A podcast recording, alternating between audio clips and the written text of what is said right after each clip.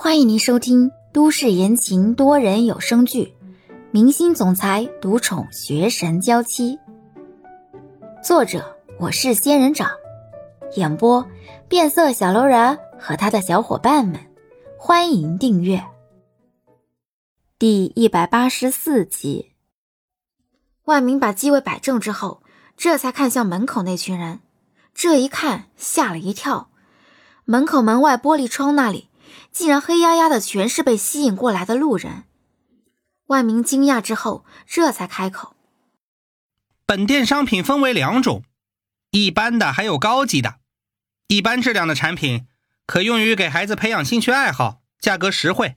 高级商品呢，全都是我们老板亲自在国外一件一件挑回来的，质量绝对有保证，适用于那些想走音乐之路的家庭。”门口的议论之声颇重。显然，在评估万明这话里有多少水分，直到欧星辰弹完一曲，一个站在门口静听的老者才开口：“那你们负责送货吗？大件商品的话，可以安排送货的。”啊，好，呃，那架钢琴我要了。众人哗然，钢琴的价格一般都不便宜，可是老人连价格都没问，竟然直接要了。小张，为这位客人办手续。是。另外一个女销售立刻迎了上来。先生，请跟我来。经过欧星辰的手指弹奏的乐器，似乎就像是带了魔力一样，音质特别好。欧星辰接连弹了好几首，手指也有些累了，就停下来休息。看向那位老者，欧星辰一愣，站起身迎了上去。哎老师，你怎么来了？老者看向欧星辰，聊表欣慰。哈哈哈哈！我教你的东西，你没有完全还给我，不错。我的小孙子马上就要到了可以弹钢琴的年纪了，我一直在寻摸着给他买一架好钢琴，找着找着，这不就找到你这儿来了。你已经帮我试过音了，我很放心啊。万明，别说老师的钱了，他是我曾经的乐理老师，帮过我很多忙。万明尚未来得及开口，老者自己就开口了：“我来你这里，可不是为了倚老卖老，就算不花在你这儿，我也要把钱花在别的地方，而且啊。”我看了好几家，音质都不怎么样。你这个我很满意，不用免单，照常收钱就行了。如果来一个熟人，你免一次单，早晚会破产的。星辰，你就听老师的吧，不免单，给恩师打个折，怎么样？嗯，好，打个折吧，别赔本就行。送孙子的礼物总不能太寒酸了，是不是啊？谢谢老师的体谅。谢什么呀？买东西花钱，天经地义嘛。老者回答完，仔细看了看欧星辰。哎，你这嗓子真的治不好了吗？可惜了呀。有得有失。起码还能说话，哈哈哈哈哈！你呀，一直就是这么豁达，我就欣赏你这一点。啊，我得走了，地址我已经留了，你就让人按地址送过去就行了。是，老师。欧星辰亲自送老者出去，看着他上了车，这才回来。门口有人终于记起了刚才那位老者的身份。刚才那个老者好像是咱们市有名的钢琴老师啊，带出来的学生特别多，连他都说好，那肯定是好了。门外的人一下子就扑了进来，店里的生意就热闹了起来。这算是意外之喜吧？欧星辰帮客人试音，万明就负责录制，店员包装收钱。这一天里，欧星辰过得格外忙碌，手指都弹酸了。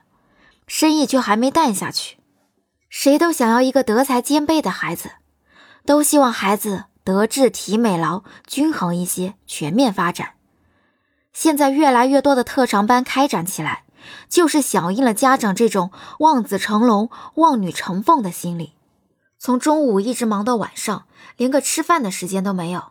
欧星辰不知道自己这边的生意为什么那么好，但是他相信所有的付出都会有回报。精心挑选的东西，信誉保证之后，卖的就格外安心和顺利。十点多的时候才关了店门，欧星辰开口。本以为挑了那么多，够你卖好几个月了，谁知道还没正式开业，竟然就卖掉了将近一半。生意忙是好事儿，麻烦老板再出去继续挑乐器吧，不要出门之后只记得谈情说爱哟。还说呢，我答应李笑带他四处旅游，结果也只是四处选乐器而已。还好他脾气好，不然早跟我闹了。那你可说错了，以我的观察来看。你们俩只要在一起，就算是压马路也会觉得开心的。这一边玩一边工作，他是不会有意见的。也对，一个人孤独惯了，现在只要能看到对方，就觉得很心满意足。嘿，真酸。接下来你要去哪里？去日本。李潇喜欢那里，日本的各种节我都有兴趣。这次去啊，我想多看看。如果能找到一个可以长期供货的地方，那就更好了。嗯，你去吧，这里的生意我会打理好的。对了，你去见老总了吗？见了，今早已经正式解约。老总也说，我们的店面开张的时候，他会抽空亲自过来。这么赏光？不过，要是他能带着艺人在咱们这里挑几件乐器，那就更好了。这都是无形的宣传呀。我提这件事情了，老板自然会选好。毕竟艺人这种代言不能太随意，万一惹了麻烦又不好处理了。走吧，我请你喝酒。喝完酒你就去找李潇吧。哦，对了，李潇呢？他直接飞去日本等我了。而且啊，我不喝酒，你忘了？你当艺人的时候不喝酒我能体谅，你现在都解约了，你害怕什么呀？我嗓子不行。要戒酒。嗨，看你说话顺畅了很多，这阵子打电话也习惯了你的声音，我都给忘了。那我请你吃饭吧，这么久了，辛苦你了。这个可以哦。欧星辰点点头，和万明一起离开了。背对着灯光，两个人的身影被拉得老长。万明和欧星辰闲聊着：“你们俩。”现在进展到哪一步了？嗯，那个睡了没？咱不提黄色话题。啊不提的意思就是已经睡了呗。你们这速度真不错呀！照你们这速度，你们什么时候结婚呀？你也老大不小的了，该结婚了。嗯，我找个机会啊，求个婚再说。欧星辰回答了一会儿。有些尴尬的问万明：“哎，你说我把这些所有的事情都压缩在一起办了，是不是太心急了些啊？”万明倒没觉得快，反而觉得以他们相识的时间来说，算是很缓慢的了。管别人怎么看呢？只要你们自己觉得可以就可以喽。我也是觉得这样。我和李潇中间耽搁了太多时间。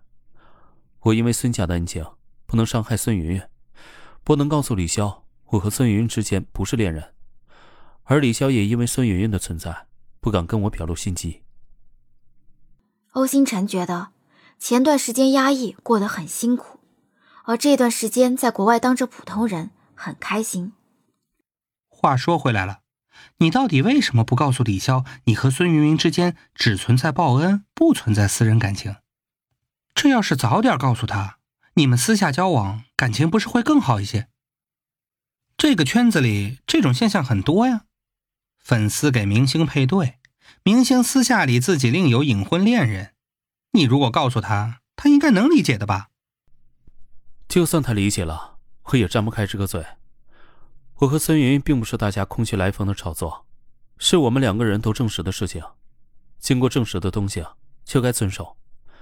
虽然没有实际感情，可我觉得我还是应该遵守这个规则。我怕一旦我跟他表白了，我会忍不住越来越想见他的心情，忍不住想要跟他在一起的。如果真的是这么行差就错，最终害的还是我和李潇，我会背负渣男的名声，而李潇也会被大家说是第三者插足。所以我什么也不能说，什么也不能做。本集已播讲完毕，感谢您的收听。